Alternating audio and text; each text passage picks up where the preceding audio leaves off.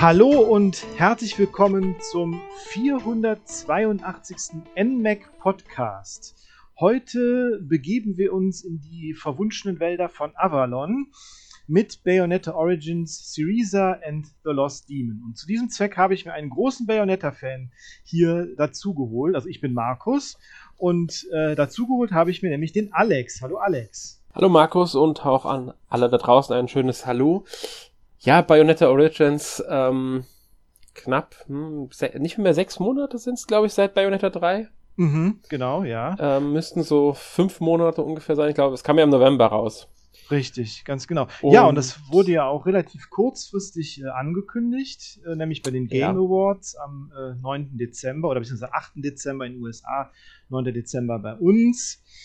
Und genau. äh, mit dem Trailer hatte auch alle recht überrascht, ne, mit, dem, mit dem ganz anderen Stil und mit dem anderen Gameplay. Und es sah mhm. aber schon auf jeden Fall direkt äh, interessant aus, finde ich. Ne? Und, ja, wobei äh, ein paar, man hat, konnte es schon ahnen, wenn man in Bayonetta 3 alle äh, diese drei Schlüssel gesammelt hat, die in drei Leveln versteckt waren mhm. und sich dann im, ähm, ja, in diesem Bonusraum, also wird glaube ich als, wie, wie, Violet heißt sie, gell? Mhm, genau. Kommt, ja. kommt in Violets Zimmer, so, das ist ja auch die Karte, da wirft man ja mit dem Pfeil auf die Karte und Level, da kann man sich auch umschauen. Und da liegt ein, ähm, liegt dieses Bilderbuch eben nämlich schon rum, das jetzt, ähm, das aus dem mhm. Spiel, das man im Startmenü sieht. Und wenn mhm. man alle diese drei Schlüssel gefunden hat, kann man das öffnen und kann schon einen kleinen Demo-Bereich spielen.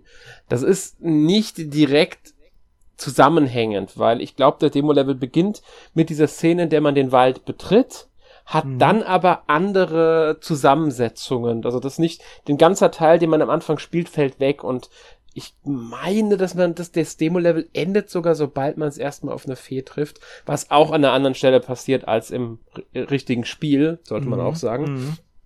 Ähm, also man kämpft in dem Spiel nicht mit Cheshire oder sowas. Also einfach, Aber, nur so ein, einfach so ein Teaser genau, wahrscheinlich. Ja. So ein Teaser. Der dauert zehn Minuten, glaube ich, nicht mehr mehr. Je nachdem, wie man spielt, ist man da, glaube ich, in unter, kann man sogar in unter zehn Minuten da durch sein im Bayonetta 3. Mhm. Das ist halt wirklich nur so ein Teaser.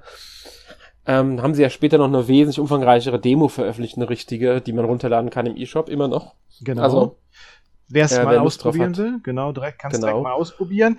Ja, erschienen ist das Spiel dann tatsächlich dann am ja. äh, 17. März, exklusiv mhm. dann auch für die Switch und entwickelt wie die Vorgänger auch von Platinum Games. Äh, auch, ich glaube, der Kamiya, Hideki Kamiya, hat auch das Spiel, glaube ich, also zumindest die Story geschrieben und alles, ne? Ähm, ich meine, ja. Müsste eigentlich.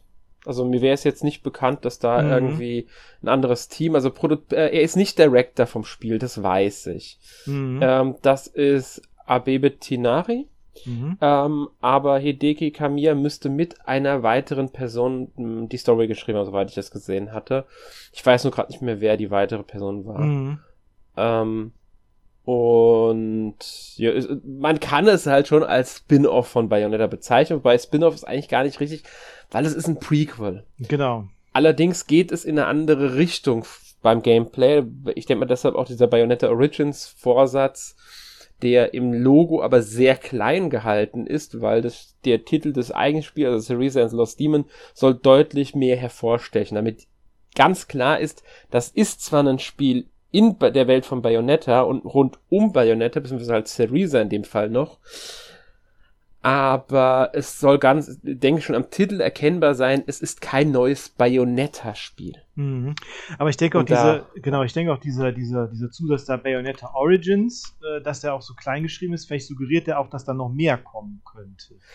Das ist sowieso diese, diese so, wenn so, solche ähm, Obertitel, so, ähm, sowas die als Name kommt, finde ich, deutet es immer darauf hin, dass sie da eventuell mehr planen mit. Mhm. Ähm, könnte ich mir vorstellen, dass sie wirklich regelmäßig, also vielleicht mehrere Bayonettas, äh, Bayonetta Origin Spiele bringen wollen. Mhm. Kann sogar sein, dass es dann ein Spiel kommt, das äh, nicht zwingend Bayonetta, also Cereza Bayonetta in der Hauptrolle hat, sondern dass so. vielleicht ein genau Bayonetta Origins mit Jan kommt oder auch eins mit äh, Luca. Mhm wäre denkbar theoretisch. Also man könnte da viel mit ähm, umsetzen. und hätte da schon so Möglichkeiten, diese ganze Welt zu erweitern, was ja jetzt Bayonetta Origins, also Series and Lost Demon auch bereits macht. Mhm. Die, die ganze Welt um Bayonetta wächst ja durch dieses Spiel. Wir werden in der Geschichte auch gleich mal wahrscheinlich ein bisschen mehr drauf eingehen. Mhm. Und das ist schon sehr sinnvoll, um diese Reihe nochmal zu stärken. Das ist im Interesse von Platinum Games natürlich, sowieso. Natürlich. Das ist immerhin, man muss einfach sagen, wenn man mal auf die Spiele guckt, die Platinum veröffentlicht, das ist natürlich ein bisschen was Namenhaftes dabei. Ähm, auch nicht jetzt so die, also ich meine, so, so Nier Automata haben sie entwickelt, aber es ist nicht ihre eigene Reihe, trotzdem sehr Namen, sehr großes Spiel. Ich würde sogar behaupten, von den Spielen, die sie in den letzten Jahren entwickelt haben, der größte Name, rein auf dem Erfolg her. Ja, genau, würde ich auch sagen, der größte Hit definitiv. Ähm, und aber sie waren dann auch an Star Fox Zero beteiligt, ähm, hatten Metal Gear Rising, Reven Revengeance damals für, entwickelt für Konami. Mhm. Da sind schon so ein paar namhafte Spiele. Aber wenn man so die Eigenmarken von ihnen sich anschaut, ähm, ein eben Bayonetta, Vanquish, Wonderful, äh, äh, wie, wie, wie, wie One, nochmal die Zahl hinten dran? 101. Genau, 101. Ähm, und Astral, Astral Chain. Chain. Genau da ist Bayonetta der größte Name einfach. Definitiv. Und also, nach dem mhm. Flop von Babylon's Fall, den sie jetzt hatten, und das war einfach ein riesengroßer Reinfall, das Spiel. Definitiv, ja. Ähm, auch wieder mit Square Enix zusammen, aber trotzdem, es, es ist ein Reinfall gewesen. Es war eine neue Marke, die Square Enix ihnen halt ja, als Publisher, ich denke mal, die Idee kam trotzdem von ähm, Platinum. Vielleicht hat auch Square Enix gesagt, hier, wir wollen so und so ein Spiel haben und so. Das ist einge, das ist, das Spiel ist tot. Da, da, das kann man in, das ist äh, 27 Februar eingestellt worden, die Server. Und das hat ja sehr, man kann es, glaube ich, noch spielen, wenn man es irgendwie äh, Single irgendwie, aber es ist halt eigentlich immer darauf ausgelegt worden, dass es halt ähm, im Mehrspieler spielst mhm. und Game as a Service, weil ganz klares Game as a Service Spiel und so weiter und so fort. Deswegen braucht ähm, Platinum auch diese Sachen. Man weiß nicht, woran, also momentan arbeiten sie an diesem Project GG, aber weiß man aber nicht, was da kommt. Mhm, mh. Also, das, was das wird. Auch noch nicht für wen und für welche Plattform sie das entwickeln. Es gibt mir wieder Gerüchte, dass sie ein Spiel für, ähm, für Microsoft entwickeln. Mhm. Das ist halt die Frage, ob da vielleicht doch nochmal Scalebound kommt oder nicht, ob was Neues kommt. Sie sind auch ähm, beteiligt gewesen an Grand Blue Fantasy Relink, aber da ist ja die Entwicklung bereits 2019 an Cygames, an den Publisher übergegangen. Als die dann auch angefangen haben, ihr eigenes Entwicklerding auszubauen und so weiter, mhm. haben die das ja komplett übernommen, diese Entwicklung. Genau, ist aber ist auch noch nicht draußen bis jetzt. Nee, ist auch noch nicht erschienen. Das soll mhm. dieses Jahr kommen noch. Mhm. Und sieht bisher auch sehr interessant aus. Aber Find ich denke mal, da wird wenig noch von Platinum Games Beteiligung äh, zurückgeblieben sein. Mm. Weißt du, vier, nach vier Jahren äh, ist das Spiel nicht mehr das, was Platinums mal, Platinum mal entwickelt hatte. Höchstens vielleicht noch so ein paar Kampfmechaniken oder sowas, kann ich mir Ja, vorstellen. das ist halt die Frage. Vielleicht, wenn sie die Entwicklung nicht komplett neu gestartet mm. hatten. Aber es wird immer noch, ähm, Platinum wird zumindest noch namentlich genannt. Die haben drei Jahre an dem Spiel gearbeitet, was schon sehr lange war. Aber ich bin mal gespannt, was dabei rauskommt, ähm, weil allein schon wegen der Marke Grand Blue Fantasy bin ich da halt schon so ein bisschen neugierig drauf. Doch, definitiv, auf jeden Fall. Ja, genau. Und ähm, ja, was, worauf ich eigentlich hinaus wollte, ist, Bayonetta ist einfach momentan das wichtigste Standbein für Platinum geworden. Ne? Sie ja. brauchen diese Marke. Und deswegen verstehe ich, warum sie auch in diesem kurzen Zeitraum direkt neben Bayonetta, Bayonetta 3 Bayonetta Origins bringen, einfach um noch ein Spiel zu haben. ja, Weil, und, und natürlich auch so ein bisschen, um dann auch wirklich jetzt nach dem Flop da von Babylons Fall da auch nochmal schnell jetzt nochmal so ein kleineres Projekt dann noch zu machen. Vielleicht machen die jetzt auch mehrere, noch mehr kleinere Projekte, kann ich mir auch vorstellen. Und, ja. nicht, und nicht immer nur die großen, die halt alle paar Jahre dann mal erscheinen, weil da haben sie, da haben sie ja schon immer, wie gesagt, das äh, Grand Blue Fantasy Relink und so ist noch nicht draußen, haben das vom anderen äh, äh, Entwickler übernommen und so und ne, die, die brauchen halt irgendwas auch, ne? Ja, das ist, das ist, ähm, man muss einfach sagen, wenn man die letzten Jahre von Platinum sich anschaut, dann hatten wir die letzte, also Mark, also ähm, die haben ja früher auch gerne mal Lizenzen für, äh, Lizenzaufträge gemacht. Mhm. Legend of Korra, Transformers, Turtles. Danach, nach Turtles, kam Nie Automata, mhm. dann zwei Jahre gar nichts. Dann kam Astral Chain, dann im nächsten Jahr das Remaster von Wonderful 101, das sie ja komplett eigenständig umgesetzt haben, weil ihnen wahrscheinlich die Rechte an der Marke zurück wieder in sie gegangen ist oder so. Mhm. Weil da waren sie ja auch für die, fürs Publishing komplett selbstständig, war ja Nintendo nicht mehr beteiligt. Dann haben sie dieses Mobile-Ding gemacht, World of Demons. Das war auch wieder ein komplett eigenes Ding. Ich habe keine Ahnung, ja. wie erfolgreich das Ding war. War das, ist es überhaupt rausgekommen? Ich habe das mal gesehen, aber es war so japanisch. Ähm, also ich glaube, in Japan ist es, also es ist im April, ist letztes, 2021 müsste es bereits erschienen sein, aber ich glaube nur Apple Arcade. Ach, okay. Deshalb habe ich mich nicht ganz täusche. Gehört, weil ich habe da dann irgendwie danach, nach der Ankündigung und den Trailern und so, habe ich da wie gar nichts mehr von gesehen. Ja, ja nee, aber es müsste reines Apple Arcade-Spiel sein, wenn okay. ich mich nicht ganz täusche. Mhm. Ja, dann haben sie Soul Cresta gebracht, das ja ursprünglich mal ein April-Scherz war mhm, genau. und dann ähm, halt doch noch kam. Auch wieder in komplett Eigenregie, also mit eigenem Publishing. Und dann kam halt, das ist wahrscheinlich das, woran sie nach ähm, Nier Automata die ganze Zeit groß gearbeitet haben, beziehungsweise Astral Chain war natürlich auch noch so ein Projekt, ähm, Babylon's Fall. Und das ist halt riesen gefloppt. Und dabei noch Bayonetta 3. Und Babylon's Fall, das wäre ja wirklich was, was eigentlich als äh, Multiplayer-Spiel auch wirklich auf mehrere Jahre auch eigentlich aus. Ja, das Games as a Service-Spiel, die, die, die mhm. haben da wirklich gehofft, dass sie da, ja, auf jeden Fall überrascht es mich nicht, dass sie parallel zu Bayonetta 3, ähm, sie wussten ja noch nicht, dass Babylon's Fall scheitert, als sie mit Bayonetta 3 und Origins parallel äh, gearbeitet hatten, weil die haben Bayonetta Origins sich in zwei, drei Monaten entwickelt. Aber ich denke, dass sie da das ihr kleineres Team, das auch kleinere Spiele schon entwickelt hat, hat Bayonetta Origins entwickelt, während das Hauptteam Bayonetta 3 entwickelt hatte. Mhm. Und ich könnte mir vorstellen, dass wir von Bayonetta jetzt schneller wieder neue Spiele sehen. Ja, ich meine, Hideki äh, ähm, hat äh, Hideki Kamiya hat ja bereits angedeutet, dass mehr kommt mit Bayonetta. Genau, genau. Und er hat ja auch gesagt, dass nach, nach, nach Teil 3 die Serie auf gar keinen Fall äh, zu Ende ist. Und die Entwicklung von Bayonetta 3 hat ja auch sehr lange gedauert, ne, nach dem zweiten Teil. Ja. Und äh, deshalb denke ich da schon, dass die da vielleicht mal ein bisschen was äh, noch zwischenschieben wollen. Ja, die, und auch die Welt halt auch äh, sinnvoll äh, auch ergänzen, wie ich finde, das, das ganze ja. Universum da. Ne? Genau, wobei ich sagen muss, die Entwicklung zwischen Bayonetta 2 und 3 können wir jetzt nicht als Blaupause nehmen dafür, nee, nee, nee. weil da lag die, die, Genehmigung dazwischen, ob man überhaupt einen Nachfolger bringen will, die Entwicklung anderer Spiele, wie eben Nier Automata, das mhm. ja drei Jahre nach Bayonetta 2 kam, Astral Chain und so weiter, kam fünf Jahre nach Bayonetta 2. Ich würde mal schätzen, mit Bayonetta 3 haben sie angefangen 2019. Mhm würde ich jetzt mal so schätzen, so vier Jahre Entwicklung würde ich sagen, hatte das Spiel. Drei, vier Jahre Entwicklungszeit. Ähm, also ich würde jetzt sagen, wenn Bayonetta 4 das auf Bayonetta 3 aufbaut, könnte ich mir sogar schon 2024, 25 vorstellen. Mhm. Könnte gut Würde sein. Würde ich jetzt ja. nicht komplett ausschließen. Könnte gut ja. sein. Also ja, Aber gut. Wäre natürlich jetzt. Wir, wir, wir, wir, ja. wir reden jetzt sehr viel um das Drumherum und reden wenig über Bayonetta Origins. Genau, äh, genau. Kommen wir jetzt mal zum eigentlichen Thema. Und äh, ja, genau, also wir haben ja eben schon gesagt, das ist die Vorgeschichte von äh, der Bayonetta-Reihe. Ähm, Bayonetta heißt zu dem Zeitpunkt auch noch nicht Bayonetta, sondern sie heißt Syriza, hat auch noch nicht ihre Knarren an den äh, High Heels und an den äh, Händen. Und, ja, sie, äh, ne? und sie Sie hat auch noch nicht ihre anderen Waffen, also keine genau. Schwerter genau, oder sowas. Genau, also sie hat äh, auch noch ihre Haare, kann sie auch noch nicht benutzen als äh, zur Beschwörung und so. Da, damit fängt sie gerade erst an, denn sie ist noch ein Teenager, eine Teenagerin. Ich glaube, ist eine Teen ich glaube, sie ist 15 in dem Spiel, glaube ich, oder? Kann das sein?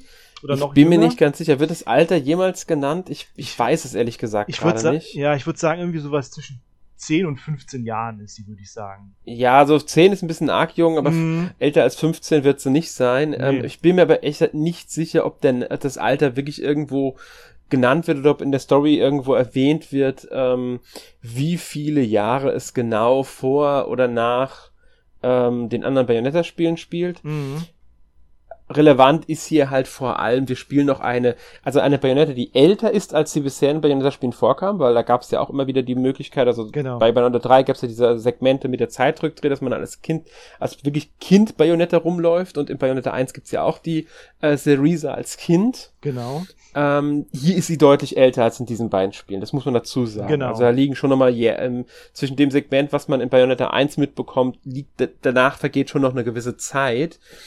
Ähm, und ja, ich würde auch sagen, sie ist irgendwie so ähm, 13, 14, 15, sowas genau, in der Richtung. Irgendwie sowas, sein. irgendwie sowas in der Richtung. Also was wir ja von, von aus der Hauptserie noch wissen, ist, dass sie halt äh, ein Kind von äh, aus einer äh, ja aus einer verbotenen Liebesbeziehung ist äh, zwischen einer Umbra-Hexe und einem Lumen Sage. Und äh, ihre Mutter, die wurde ja auch, wie wir auch aus, der, aus Bayonetta 1 äh, schon direkt wissen, in Kerker gesperrt wegen dieser Liebesbeziehung. Und äh, Bayonetta, also Syriza, möchte gerne äh, ihre, ähm, ihre Mutter äh, aus dem Kerker befreien und dann eine starke Hexe werden. Die geht dann in die Lehre bei Morgana, einer, äh, so einer Hexe, um da ihre, diese, ihre, ihre Zauberkünste zu lernen. Und ähm, ja, sie gehorcht dann nicht den Befehlen äh, ihrer äh, Meisterin da und begibt sich halt in den verbotenen Wald von Avalon, um äh, die äh, ja um die Hexenkünste da zu lernen oder da so stark ja, also man muss, man muss hier vielleicht ein bisschen, also sie hat einen Traum, in dem ihr mhm. jemand sagt, ein mysteriöser Junge sagt, dass sie in den Wald von Avalon kommen soll, dort könnte sie eine Macht erlangen, um ihre, also dort könnte sie Macht erlangen, um ihre Mutter zu befreien und das mhm. verleitet sie erst dazu. Und als dann während ihrer Ausbildung etwas schief läuft, ähm, und ist sie halt äh, enttäuscht und so weiter und auch, man muss sagen, sie ist schon sehr trotzig immer wieder mal mhm. gegenüber Morgana und also sie reagiert schon gerne mal trotzig dann, was natürlich auch im Alter liegt und auch hier ist es eigentlich eine Trotzentscheidung, dass sie in den Wald geht, weil sie halt dann wieder an den Traum denken muss, als das schiefgegangen ist und Morgana sie halt einfach stehen lässt und sagt, die Ausbildung, also das Training ist für heute beendet ähm, und weggeht. Sie sagt, das Bayonetta soll noch alles weglegen und fertig. Mhm. Und das ist so der entscheidende Moment, weil da äh, schaltet ihr Trotzverhalten mit der Erinnerung an diesen Traum, bringt sie dann dazu, diesen Wald zu betreten, indem sie sich erhofft, diese Macht zu erlangen, um ihre Mutter zu retten. Genau. Du hast es noch, ja, aber noch, das, äh, noch sehr äh, schön ausformuliert. Das, ja. genau. Nur das Problem ist halt, dass dieser Wald sehr gefährlich ist. Genau, es ist eigentlich ein verbotener Wald. Ne? Da leben nämlich genau, Feen. Feen ne? Also nicht die, mhm. nicht die netten äh, Feen aus, aus dem Märchen, sondern eher die mythologischen Feen, so aus der äh, keltischen, irischen Mythologie. Und ähm, damit haben wir dann auch die neue, die neue Gegnerfraktion hier in dem Spiel. Äh, vorher waren es ja, kennen wir aus der Hauptreihe, die Engel, die Dämonen oder dann Teil 3 die äh, Homunculi und jetzt sind es hier die Feen. Und äh, ja, die, auf die trifft sie dann auch und versucht äh, dann äh, einen Dämon zu beschwören. Das äh, geht ein bisschen schief und der fährt dann in ihr kleines Stofftier, in ihre Stoffkatze rein. Und äh, ja, und ist, wird dann von ihr Cheshire genannt und er geht mit ihr ja erstmal so eine recht äh, äh, widerwillige Allianz ein, muss man dazu sagen. Äh, die beiden verstehen sich am Anfang nicht so gut und äh, versuchen dann aber zusammenzuarbeiten, um äh, da in das Herz dieses Waldes dann vorzustoßen. Und Cheshire genau. kennen wir ja schon aus Bayonetta 3, ne? Kennen mhm. wir da ja schon her. Und ähm, ja, und da beginnt dann halt das Spiel sozusagen. Ja, was ich noch einwerfen will, ist wegen diesem ganzen Keltischen. Also der ganze Wald ist natürlich auch so gestaltet, man, äh, dass das halt schon so ein bisschen märchenhaft wirkt. Und ähm, ich finde es sehr cool, ehrlich gesagt, dass sie die Feen jetzt nutzen mhm. als Gegner, weil das gibt nochmal so, so eine Besonderheit. Und das sagt ja auch, Morgana warnt ja auch Bayonetta davor, nochmal direkt am Anfang des Spiels, weil Bayonetta aufgrund ihres Traums in die Richtung des Waldes schielt, geh nicht in den Wald, da ist es gefährlich, die Feen entführen Hexenkinder. Mhm. Was wir auch noch vergessen haben, was auch wichtig ist, die Mutter von Bayonetta sitzt ja im Gefängnis wegen ihrer Liebesbeziehung zu einem Lumenweisen. Mhm. Genau. Aus der Liebesbeziehung ist ja auch Bayonetta entstanden. Mhm. Und dadurch ist sie ja eine Ausgestoßene. Genau. Weshalb sie auch nicht akzeptiert wurde. Und Bayonetta ist auch, ich denke, also es wird angedeutet, dass sie deshalb von Morgana aufgenommen wurde, weil Morgana gilt auch als ein Ausschluss. Es ist alles kein Spoiler, weil das ist alles im Grunde in den ersten Minuten des Spiels verraten. Mhm. Ähm, ist ja auch recht Und vieles recht davon weiß man auch durch die genau. Vorgänger. Und ist ja, ja auch. Und. Ja. Nee, was? Nee, Sag du ruhig. Ist ja auch äh, recht ausführlich am Anfang. Also es sind sehr viele, genau. sehr viel Story am Anfang. Das gibt sich dann mhm. später. Aber am Anfang ist schon äh, ziemlich viel, äh, ziemlich viel Cutscenes, muss man schon sagen. Ja. Und was auch noch, finde ich, wichtig ist, also sie spielen sehr viel mit diesem keltischen die, es gibt dann verschiedene Begriffe, die aus dem Keltischen kommen, wie Tirna Nok. Mhm. Das werden wir später noch genauer ausführen. Aber auch Morgana ist ja etwas, was aus diesem Bereich kommt, Avalon. der Name von ihrer Meisterin. Avalon. Wird ja gerne genommen für Hexen. Ja, gerade von, Name? gerade bei aus der Artus-Sage, ne? Genau, Morgana oder auch Morgan Le Fay. Genau. Ähm, die Halbschwester von Artus, aber auch teilweise auch Antagonistin, beziehungsweise ähm, Gegnerin von Guinevere, also eine der wichtig, wirklich wichtigen Figuren, mhm. wird oft auch als die äh, ähm, äh, eine Verbindung zu, zu ähm, Merlin äh, äh, aufgebaut. Mhm. Interessant ist aber auch immer, dass sie gerne mit äh, Mor Morrigan gleichgesetzt wird, aus den keltischen Mythen. Mhm. Und das wiederum ist ähm, so, so, ja, eine mythologische Figur, die ähm, als große Königin übersetzt wird, aber auch, ähm, ja, dieses ganze, diese ganze Mythologie wird da mit reingeholt so ein bisschen, weil es ist ja ähm, Mora, ähm, also das ist eine Ableitung irgendwie so, so das Moor und Mora, das ist ja sowas wie Inkubus, also Geist Kobold. Mhm. Und dann ist ja dieser, dieses ähm, Mara, also das, das ist wie so eine Wortzusammensetzung irgendwie, was dann wiederum mit dem, mit dem äh, Albtraum, Geist, Monster, also mhm. Du merkst schon, was ich meine. Und ja, ja, das wird, genau. aus irgendeinem Grund wird es immer gerne für, für, für sehr weise, alte, große Hexen genommen. Und dazu kommt, dass ja ähm, die, also Morrigan, die ja dann als die ähm, ähm, Morgana Le Fay oder Morgan Le Fay genommen wurde. Und ähm, die steht ja auch immer viel in der Verbindung mit der Insel Avalon aus der Arthur-Saga, beziehungsweise aus dem mhm. Keltischen und so weiter. Genau. Und jetzt haben wir den Wald von Avalon. Genau, und es gibt ja auch das Buch von äh, Marion Zimmer Bradley, da die Nebel von ja. Avalon. Ne? Das ist ja auch genau. quasi genau. die Arthur-Saga aus der Sicht von Morgan Le Fay, sozusagen. Ne? Genau. Also nur hier das auch mal so ziehen, sie, sie greifen das sehr stark, dieses ganze Keltische auf. Genau. Sie nutzen nicht original diese Geschichte, das sind eigene Figuren, die haben das nicht, aber sie nutzen schon verschiedenste Einflüsse aus diesem ganzen keltischen Bereich. Mhm, schon sehr, sehr nett ja. gemacht und äh, gibt auch dem Universum von Bayonetta noch einiges dazu, finde ich. Ne? Genau, und da kann man auch wieder drauf aufbauen. Auf jeden Fall. Es kann ja zum Beispiel auch irgendwie mal eine Geschichte, die Geschichte von Mo äh, Morgana noch erzählt werden, weiter. Genau. Ausführlicher. Genau, und ja, und dann ja. Äh, beginnt halt das Spiel in dem Wald. Wir erkunden dann äh, diesen Wald. Und hier äh, fällt dann aber auch direkt schon auf, dass es kein klassisches Bayonetta-Gameplay ist. Ähm, würde ich kurz einwerfen, das fällt schon vorher auf, weil vorher mhm. nehmen, führen wir ja das Training von Morgana, Morgana aus, mhm. das im Grunde das Tutorial ist. Und schon hier sehen wir ja direkt die ganze Kameraperspektive, die er aus einer ja, ich würde sagen, leicht erhöhten Draufsicht ist. Ja, so, so quasi ähm, fast isometrisch, ne? Fast. Ja, und mhm. es ist ähm, keine Kamerasteuerung möglich. Also wir können die Kamera nicht drehen. Wir haben eine feste Kamera, die sich bewegt, je nachdem, wo wir hinlaufen.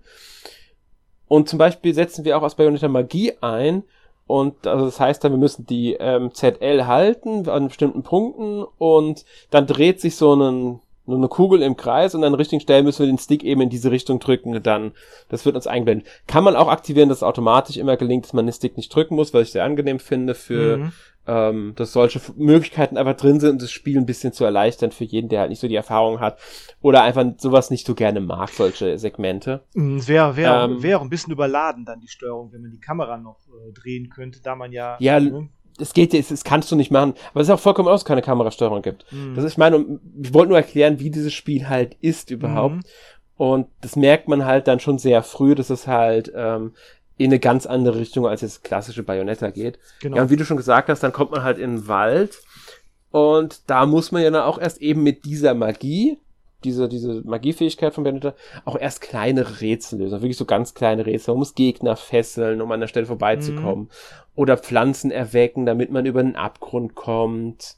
Ist ja eine ganze Weile erstmal wirklich nur sowas, so genau, im Wald genau. rumlaufen und solche kleinen Aufgaben, weil man kann ja gar nicht kämpfen. Genau, und es ist ja, wie, wie, wie würdest du das als Genre bezeichnen? Ist es ein Puzzle, Plattformer oder Pla Puzzle Jump Run Action Also Plattformer würde ich schon mal gar nicht reinpacken. Nee, ne?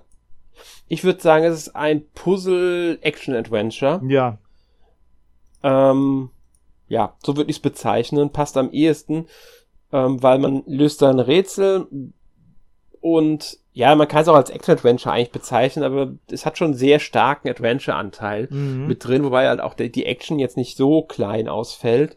Deswegen würde ich es jetzt vielleicht als klassisches Action-Adventure mit Puzzle-Elementen bezeichnen. Mhm.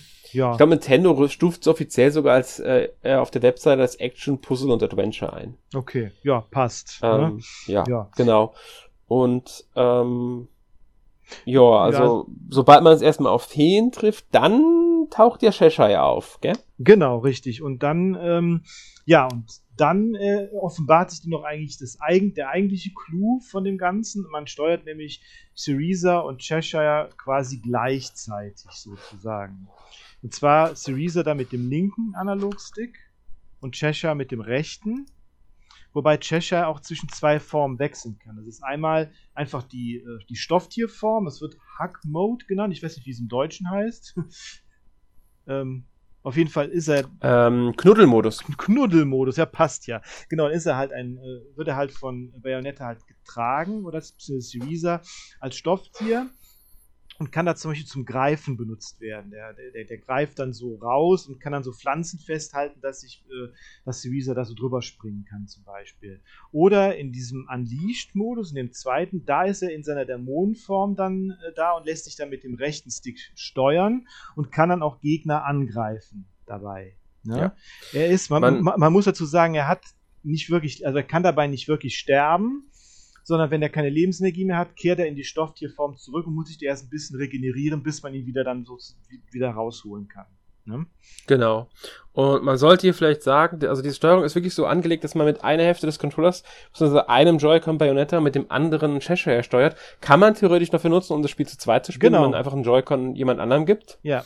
Ähm, also den muss man aber dann hochkant halten. Der Stick ist immer zum Bewegen des Charakters da.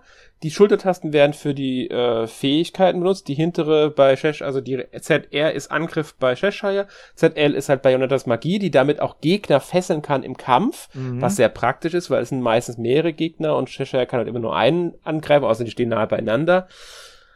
Ähm, ich weiß jetzt gerade gar nicht mehr, wofür Z die beiden vorderen Schultertasten genutzt werden, aber die sind auch charakterabhängig. Ja, das kommt drauf an, mit dem, mit dem, mit dem, ja. mit dem Springen. Genau, mit, mit dem ZL inter interagierst du meistens. Also genau. Also das sind die Interaktionstasten, je nachdem, wer interagieren soll. Genau. Genau, mit Z, mit L1 zum Beispiel öffnet Bayonetta Kisten oder ähm, springt irgendwo runter und wenn ähm, Shasha irgendwann am Haphang steht, wo er runterspringt soll, muss man halt R drücken. Ähm, also das ist so eine Interaktionstaste im Grunde. Was auch noch wichtig ist, die ähm, Buttons mit dem Steuerkreuz sind auch den Charakteren zugeordnet. Mhm. Mit dem Steuerkreuz kann man die verschiedenen Tränke, die Bayonetta einsetzen kann, wie ein Heiltrank zum Beispiel, nutzen, während mit dem ähm, mit den Buttons zwischen den verschiedenen Elementen gewechselt wird, die Cheshire im Laufe der Zeit mhm. bekommt. Also man kriegt ja dann irgendwann ähm, Elemente. Genau, so elementar. Holz zum Beispiel. Genau, Holz, genau. genau. Damit äh, bekommt Tschecher dann, dann zum Beispiel so eine Rankenzunge, womit er äh, dann äh, auch äh, Gegenstände herholen kann. Oder im Kampf kann er dann äh, Feen die Schilde äh, wegreißen, was die dann verwundbar macht. Also man muss diese Elementarform dann später bei späteren Gegnern dann immer wieder wechseln, um die verwundbar zu machen. Das lockert dann die Kämpfe schon so ein bisschen dann später noch auf. Ja. Mhm. Macht sie aber auch ein bisschen äh, anspruchsvoller, muss man dazu genau, sagen. Genau. Ähm, da, da übrigens, dann wird, äh, dafür wird übrigens äh, der Vorder, also er benutzt mhm. für diese Fähigkeit. Mhm. Und außerhalb kann man auch damit das Erkunden vergrößern, weil es gibt dann zum Beispiel Bereiche, die man nicht betreten kann, nur mit der richtigen Fähigkeit, also Elementarform, mhm. weil man damit dann ein Hindernis zerstören kann. Und ähm, dadurch kommt man halt weiter. Da ist schon so ein kleiner, ich würde sagen, ich will es nicht Metroidvania nennen, aber es hat mich ein bisschen an Zelda ja, auch erinnert. Ja, genau. Ich hätte jetzt auch leichte Metroidvania-Einschläge. Ne? Nee, ich würde es eher fast, ich, ich finde, mhm. ich fand die Zelda-Erinnerungen sind bei mir ein bisschen stärker, was ja. auch an der Perspektive liegt. Ja. Und an manchmal an den Soundeffekten, gerade wenn ich eine Truhe eröffnet habe, muss ich immer wieder an Zelda Stimmt, denken. das ist richtig. Das ist, richtig. ist das nicht original, aber es ist da, es ist, es ist, geht in die Richtung, sag ich mal. Genau, genau. Ähm, Nee, finde ich sehr schön. Also das ist, ähm, man könnte hier sagen schon, man hat einen, nie, es ist kein Zelda-Spiel, aber es hat Zelda-Anleihen, das Spiel. Mhm. Perspektive, ähm, die ganzen Fähigkeiten, mit denen man dann auch weiterkommt, statt halt, dass man jetzt neue Waffen wie Bogen und so weiter findet, sind sie halt die Elementarformen. Mhm. Ähm, man, man findet auch ähm, so, so Ressourcen, mit denen man neue Tränke brauen kann, typisch Bayonetta halt. Genau, wieder auch die gleichen Ressourcen eigentlich wie in den anderen Spielen. Ne? ja, einige, genau. Einige der gleichen. Ne?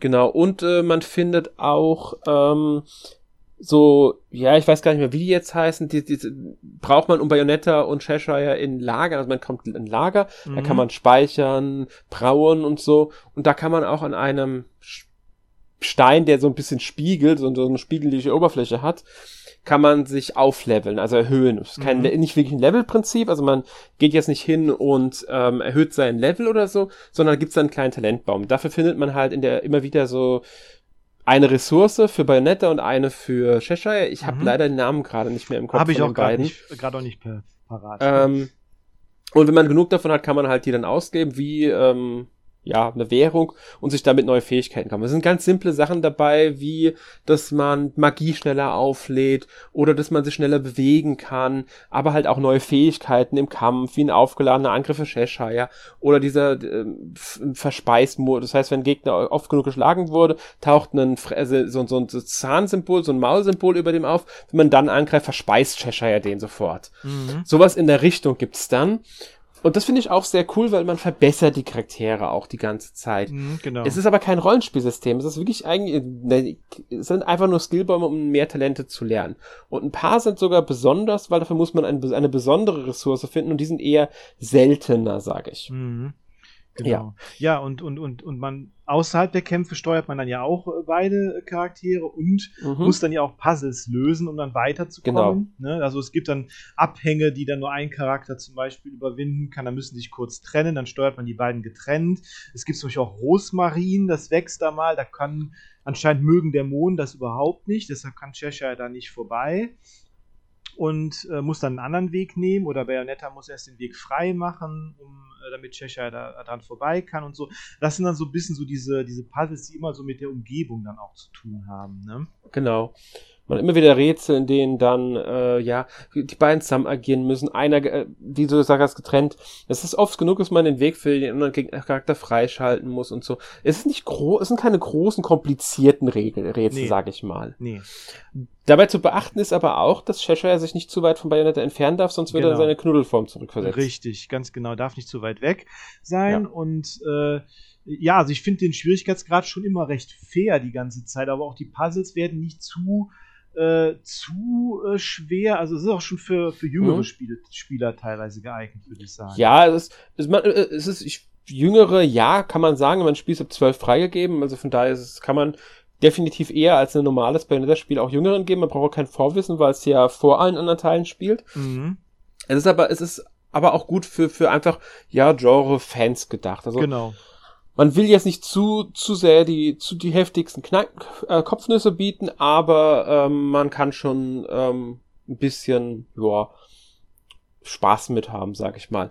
Man kann sich das Spiel auch leichter machen, gerade in den Kämpfen, indem man bestimmte Sachen einfach automatisiert. Zum mhm. Beispiel bei Bayonettas Magie, ähm, das ist jetzt außerhalb der Kämpfer, da muss man nicht mehr in diese Richtung drücken, habe ich ja schon erwähnt. Mhm. Auch möglich ist zum Beispiel, dass man umstellt, ob man für den, wenn Cheshire schlägt und der Gegner dann in diesen Verspeisemodus wechselt, dass man den fressen kann, ob man dann den Knopf halten muss oder einfach nur drücken muss, einfach nochmal. Mhm. Sowas zum Beispiel. Es gibt da verschiedene Möglichkeiten, die so ein bisschen erleichtern.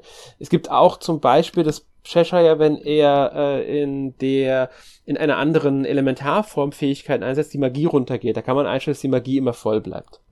Mhm. Ähm, dass er diese Fähigkeit immer nutzen kann oder eben nicht. Das sind so Erleichterungen, die finde ich ganz angenehm. Die sind gerade, wie du schon gesagt hast, auch für ein jüngeres Zielpublikum ganz gut geeignet dann. Oder halt für jeden, der nicht so die Erfahrung mit, der, mit solchen Spielen hat. Da kann man das Spiel so ein bisschen anpassen. Das kann man auch jederzeit ändern, genau. wie man genau. da Lust drauf hat. Ähm, das mag ich sehr gerne. Ja, auf jeden Fall. Und was, ja, wir, was noch, wir nicht vergessen sollten. Genau, weil ich mir auch noch gerade sagen, wir sollten auf jeden Fall noch die Tirnanok Stages erwähnen. Genau.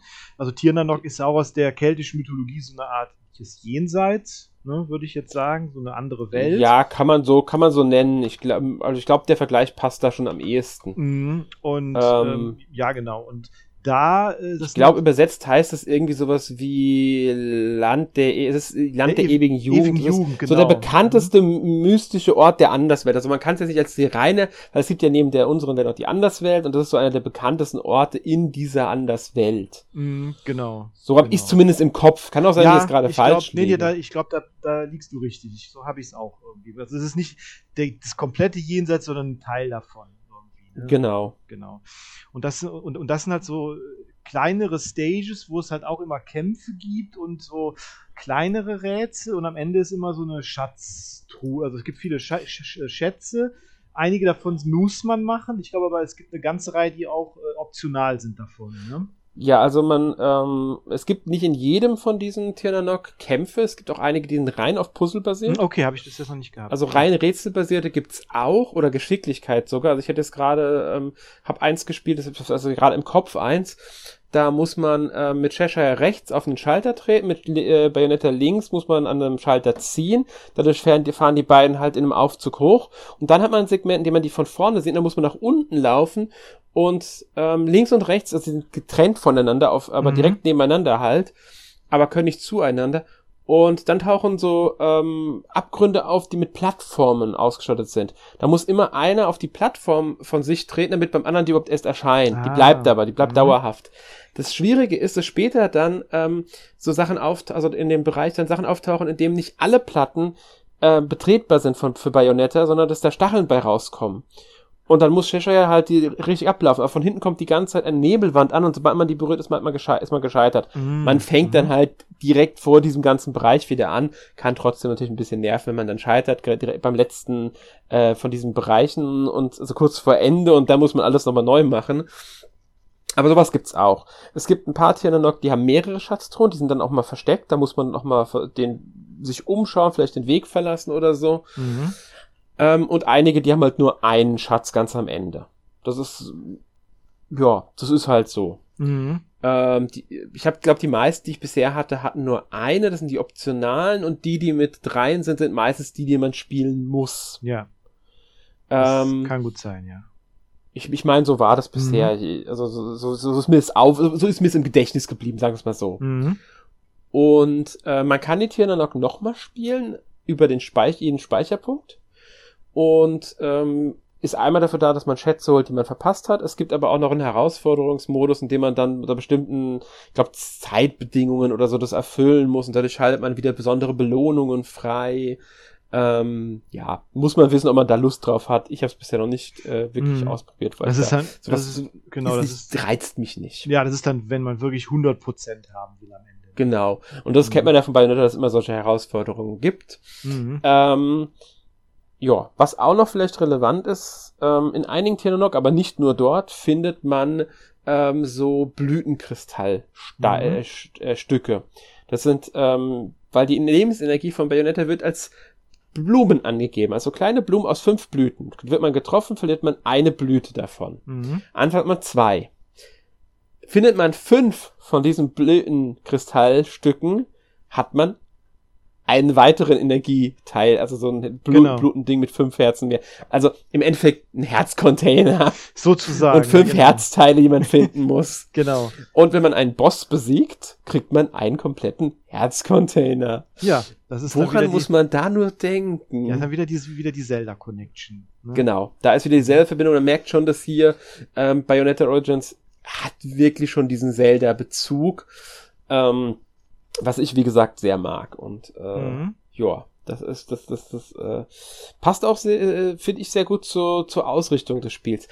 Muss hier, ich möchte hier aber auch anmerken, ich würde es nicht zwingend erwarten, dass jedes Spiel, das Bayonetta Origins im Namen hat, dieses Prinzip beibehält. Ich könnte mir zum nee, Beispiel vorstellen, mhm. weil darauf gehen wir später ein. Mhm. Wir reden ja noch über die, wollen ja sowieso noch über die Zukunft von Bayonetta ein bisschen reden. Genau. Das heben wir uns mal für später auf. Genau, genau, richtig. ähm, ja. Genau, das so viel aber erstmal so zu allgemein zum Gameplay, würde ich sagen. Das wichtige genau. andere, das wichtige andere ist nämlich die Präsentation, ne? Mhm. Ähm, die fällt nämlich direkt besonders ins Auge. Die ist nämlich eine sehr schöne, äh, äh sehr, sehr schöne Präsentation, also sehr, sehr schöne Grafik, sehr schöner Grafikstil.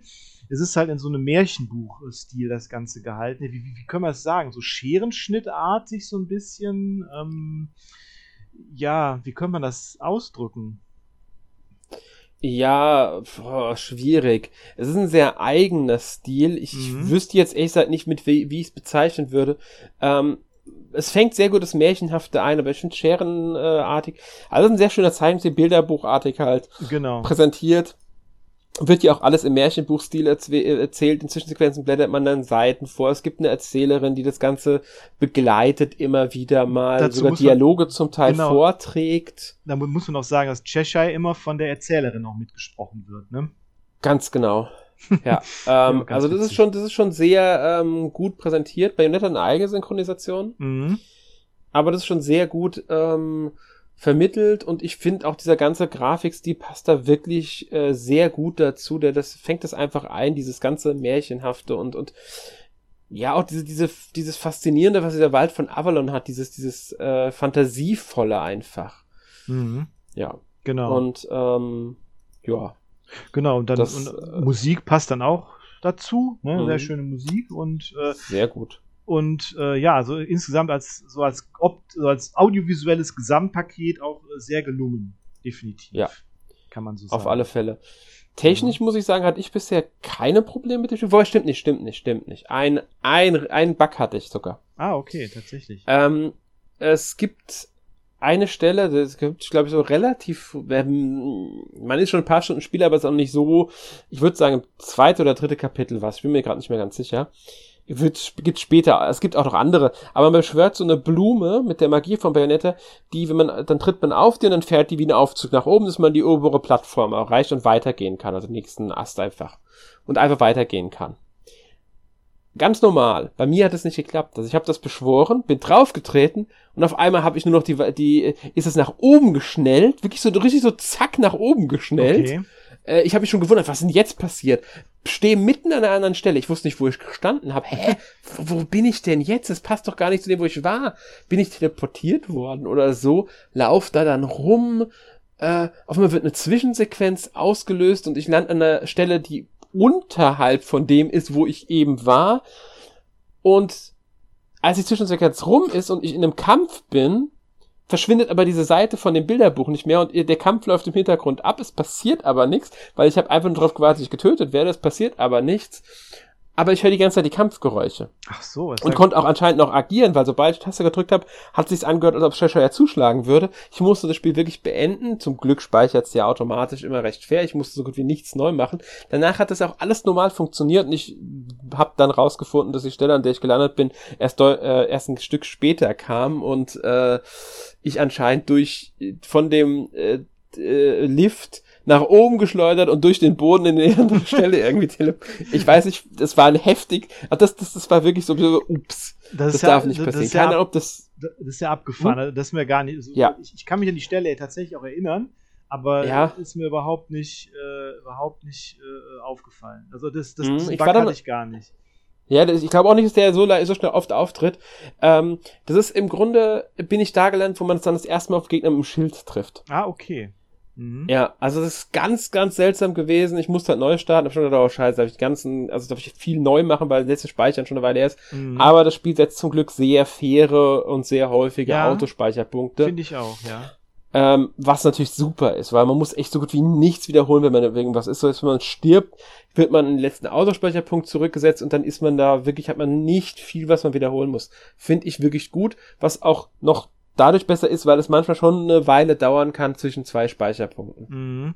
Aber Ja. genau, aber wie gesagt, wie du sagst, fair, auf, auf jeden Fall fair, äh, fair gesetzte Speicherpunkte definitiv Ja. und äh, kann man nicht, kann man nicht anders sagen. Also das, ähm, ja, genau. Genau. Und äh, Hattest du denn irgendwelche technischen Probleme? mh, eigentlich ist mir nur mal vielleicht mal in größeren Gebieten vielleicht, dass die Framerate mal ein bisschen, ein ganz kleines bisschen in die Knie gegangen ist, aber ich bin da ehrlich gesagt nicht so gut drin, das zu sehen, muss ich ganz ehrlich Ich sagen. bin da, ich bin da auch nicht so empfindlich für. Also ich Nee. sehe, ich krieg sowas mal mit, in Ruckeln oder so. Mhm, Ähm, natürlich bemerke ich es, wenn es extrem ist. klar.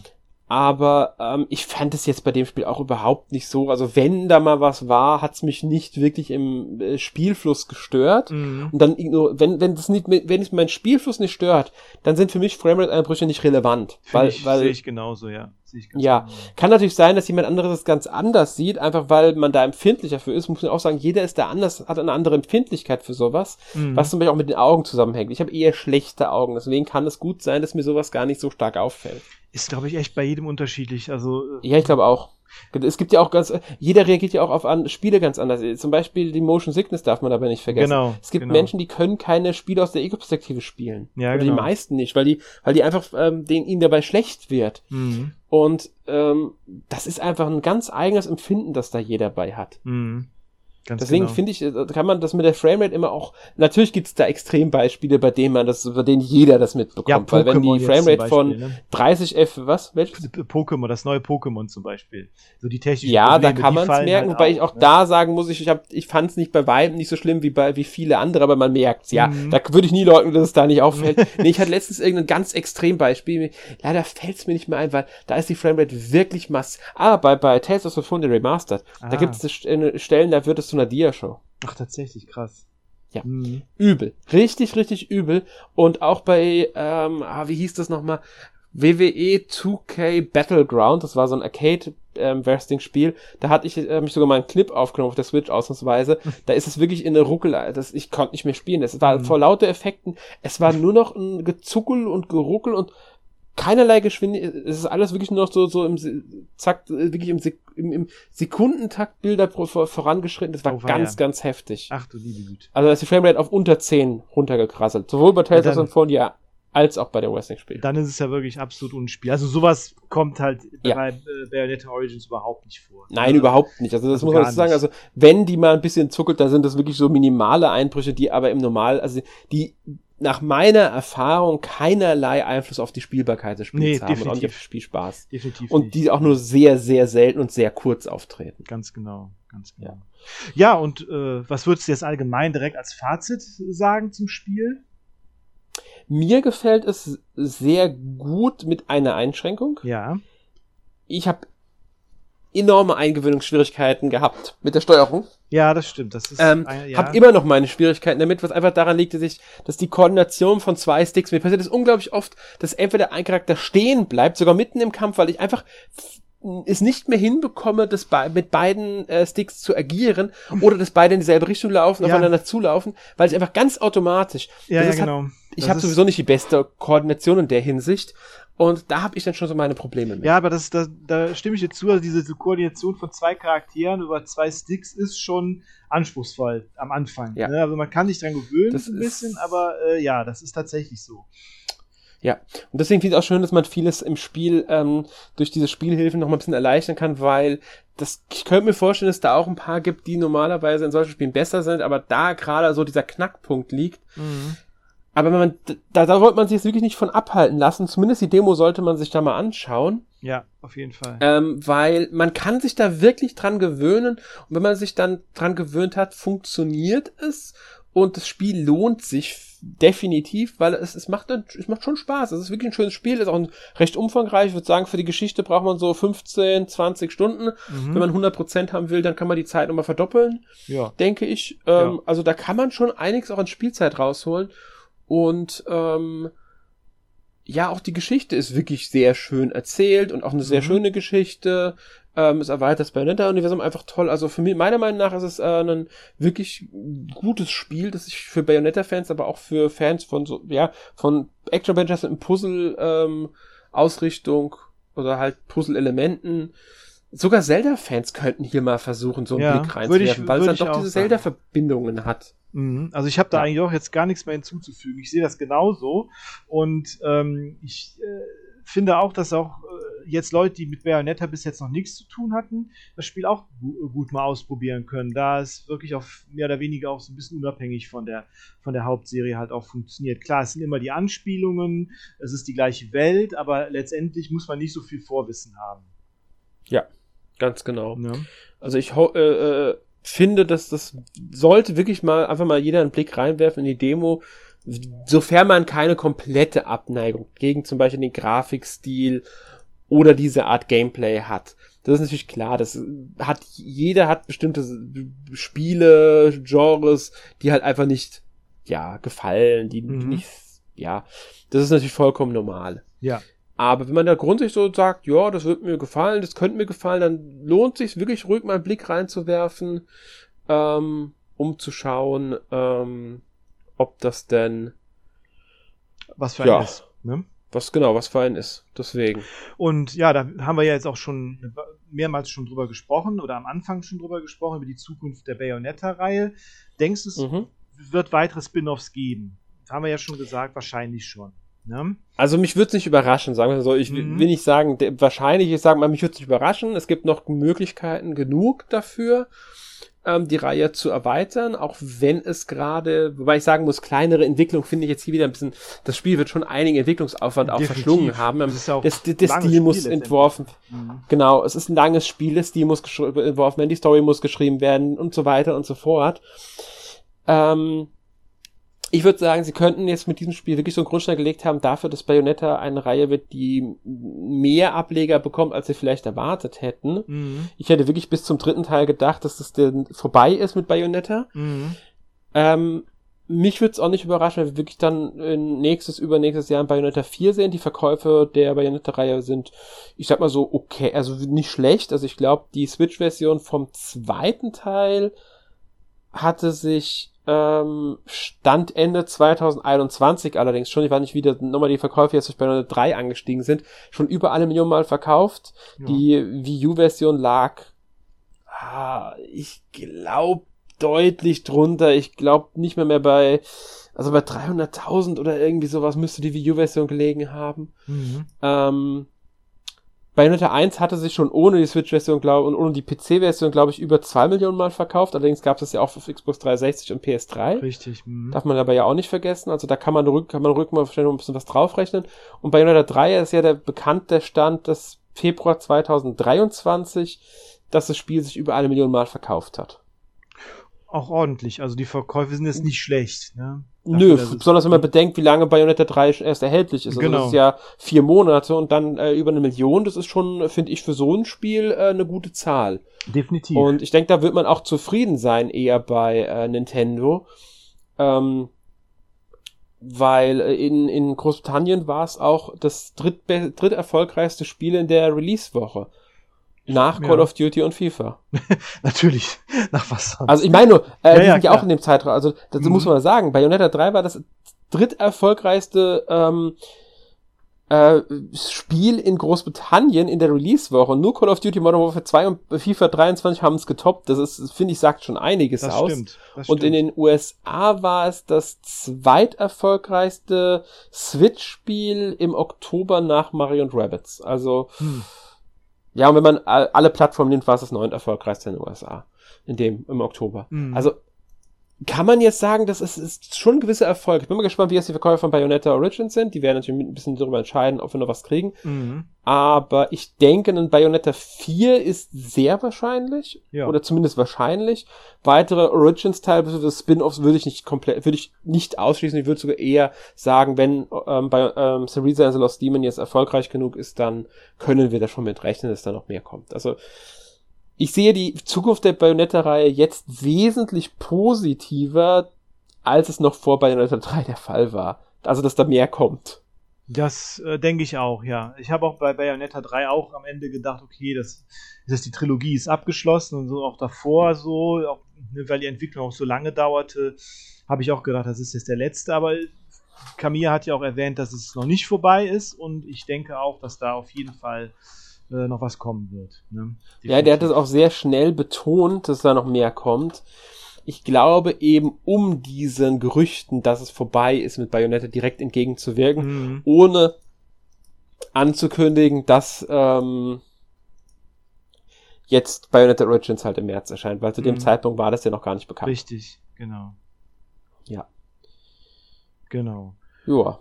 Ja, so viel äh, würde ich sagen zu Bayonetta Origins, Syriza and the Lost Demon. Also auf jeden Fall gerne die Demo mal ausprobieren und äh, der Test folgt auch bald. Ja, und damit kommen wir zu unserer üblichen Kategorie am Ende. Was haben wir die letzte Woche gespielt? Alex, was hast du denn gespielt? Bayonetta Origins, Syriza has lost. Ja, nein, wirklich. ja, nee, ja. ich habe nicht so viel anderes gespielt. Mhm. Ähm, ich muss ehrlich, musste ehrlich gesagt, als wir jetzt hier vorbereitet haben, überlegen, was habe ich überhaupt gespielt. Ich habe bestimmt noch andere Spiele gespielt. Mir ist aber nicht wirklich viel eingefallen, über das jetzt wirklich sonderlich viel sagen könnte. Ähm, und deswegen habe ich jetzt gesagt, okay, das ist was ich am meisten abseits von Bayonetta gespielt habe, ich reden kann, ist wieder WWE 2K23, also ich glaube, es habe letzte Woche oder vorletzte Woche schon mal erwähnt. Mhm. Das aktuelle Wrestling-Spiel, ja. das mir immer noch sehr gut gefällt. Das ist einfach ein wirklich gutes Wrestling-Spiel, das macht Spaß. Das war das, mit, das war, das war das mit John Cena auf dem Cover, ne? Genau, das ja, neue halt. Ja, genau. Ja. Mhm. Ähm, also das mit äh, Kleidung auf dem Cover, weil man sieht halt keine Person, weil mhm. you can't see him. Mhm. Kennst ja die Fra Catchphrase hoffentlich von ihm. Weiß ich, wie gut du da fit du da bist. Äh, nicht so wirklich. Ich, nee, nicht so John Cena hat immer diesen Spruch, uh, you can't see me. Und das haben sie in der Werbung, also wird allgemein mittlerweile sehr gerne mal, aber in der Werbung zum Spiel haben die es so aufgegriffen, äh, dass da wirklich nur seine Kleidung rumläuft und man ihn halt nicht sieht, aber alle ihn begrüßen und er wundert sich halt, warum sie ihn sehen können. Ach so, ah, okay. man macht halt einen Witz aus dieser Catchphrase von ihm. Mhm. Ähm, nee, also das Spiel, wie gesagt, gefällt mir immer noch sehr gut und ähm, ja, wer Wrestling-Spiele mag, sollte das sollte wirklich zugreifen, weil ich habe ich hatte kurzzeitig ein paar Abstürze äh, im Charaktereditor, mhm. wenn ich gespeichert habe. Seit dem letzten Update sind sie aber komplett wieder behoben. Also die haben ziemlich schnell ein Update nachgeschobenen äh, 1.0 irgendwas mhm. Update. Mhm. Ja. Und dann war das sofort behoben. Also ich habe mir, die wird in dem einen Update, das davor war, reingerutscht sein, der Bug. Die haben es gemerkt und haben direkt wieder rausgehauen. Das hat keine Woche gedauert, da war das weg. Ach krass. Also, ähm, ich glaube, es hat drei Tage oder so gedauert, dann mhm. ist es nicht mehr passiert.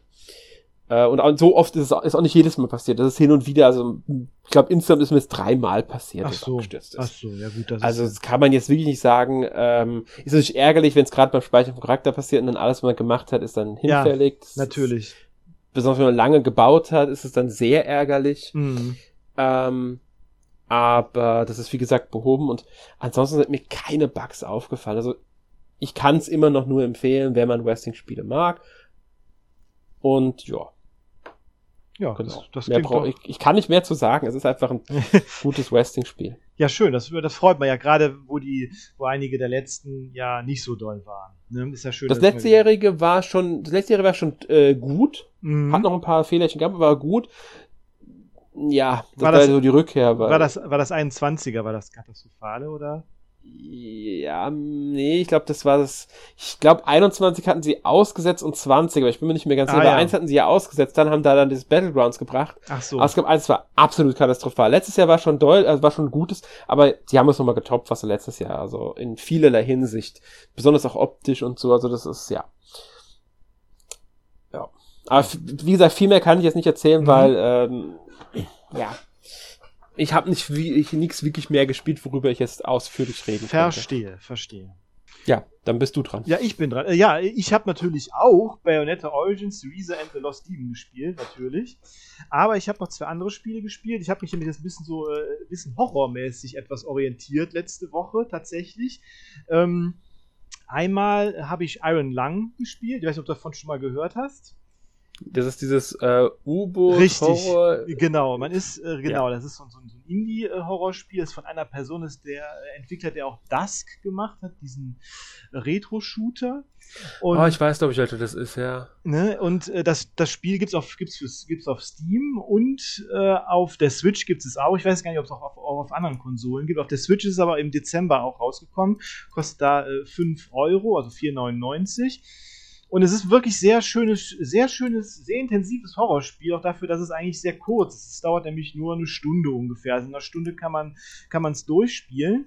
Und zwar äh, geht es darum, äh, dass man äh, ja es spielt auf einem anderen Planeten, also die Menschheit steht kurz vorm Aussterben, weil die Sterne verschwinden, man weiß nicht warum und äh, dann entdeckt man einen Mond mit so einer Anomalie drauf, das ist ein Ozean, ein blutroter Ozean, Ozean aus Blut.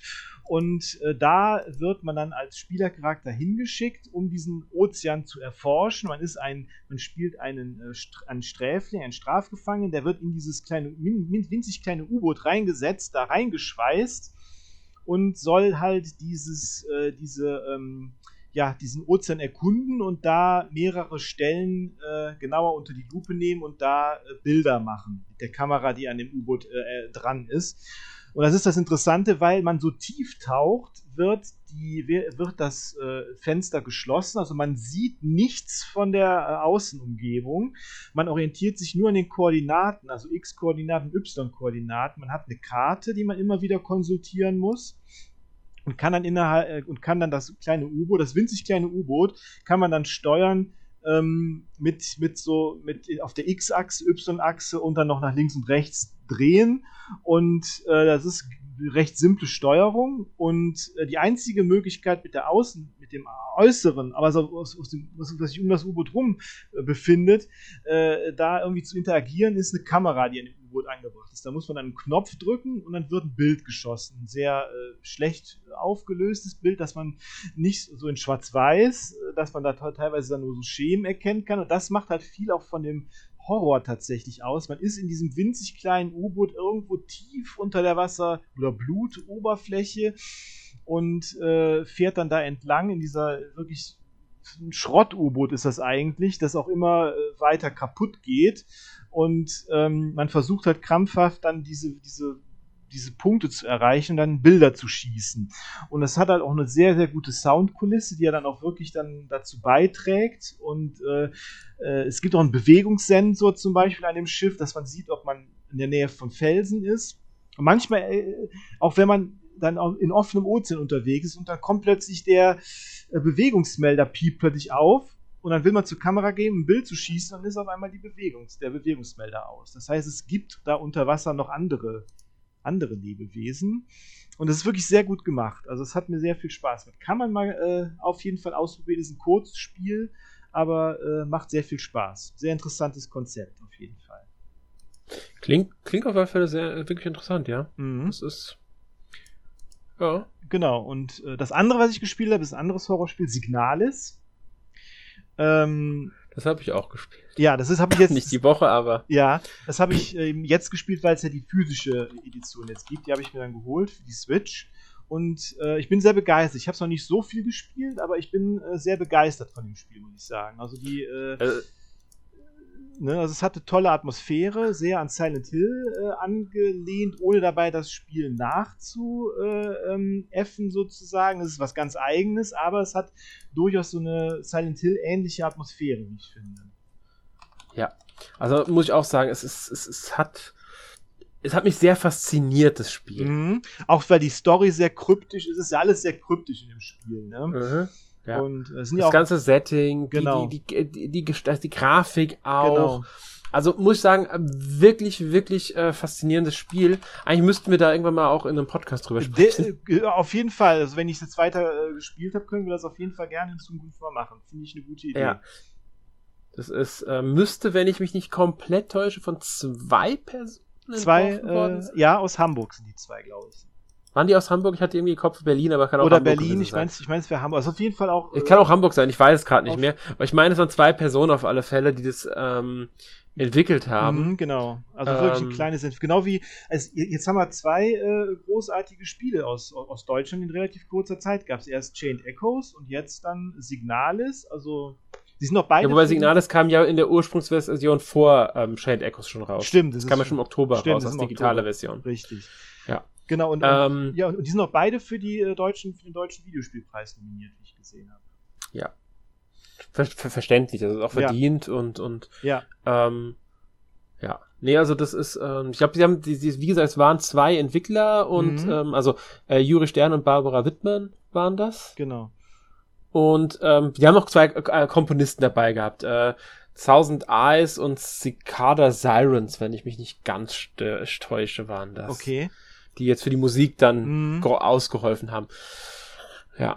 Ist ja genau wie bei Chained Echoes, der äh, äh, Matthias Linde hat ja auch das Spiel geschrieben, die Musik hat, äh, hat ein anderer gemacht. Ne? Also es ist ja auch Ja, so aber Mu Musik ist immer so ein Sonderfall. Eben, eben da ist immer. man ja, man ist, man ist, man, man, man kann ja auch nicht in allem talentiert sein irgendwie, ne? Ja, viele holen sich da dann Unterstützung für, also für, für die, ähm, ja, Musik. Für die Musik, genau.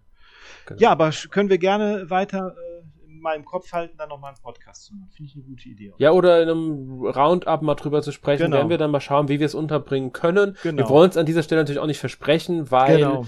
wir wissen halt einfach nicht, ob es klappt. Aber ähm, ja, vielleicht, vielleicht kriegen wir das ja sogar ähm, irgendwie hin. Nochmal unter. Genau. Weil es lohnt sich auf alle Fälle, das Spiel. Ja, und äh, im nächsten NMAC-Podcast, im 483. Da wird es dann auch wieder gruselig. Da geht es nämlich um Project Zero, die Maske der Mondfinsternis. Ja, äh, genau. Äh, vielen Dank äh, fürs Zuhören. Auch vielen Dank, Alex, dass du dabei warst. Vielen Dank an die Zuhörer. Und äh, ja, ich würde sagen, noch einen schönen Abend oder schönen Tag, je nachdem, wann ihr diesen Podcast hört. Und äh, bis zum nächsten Mal. Tschüss. Tschüss.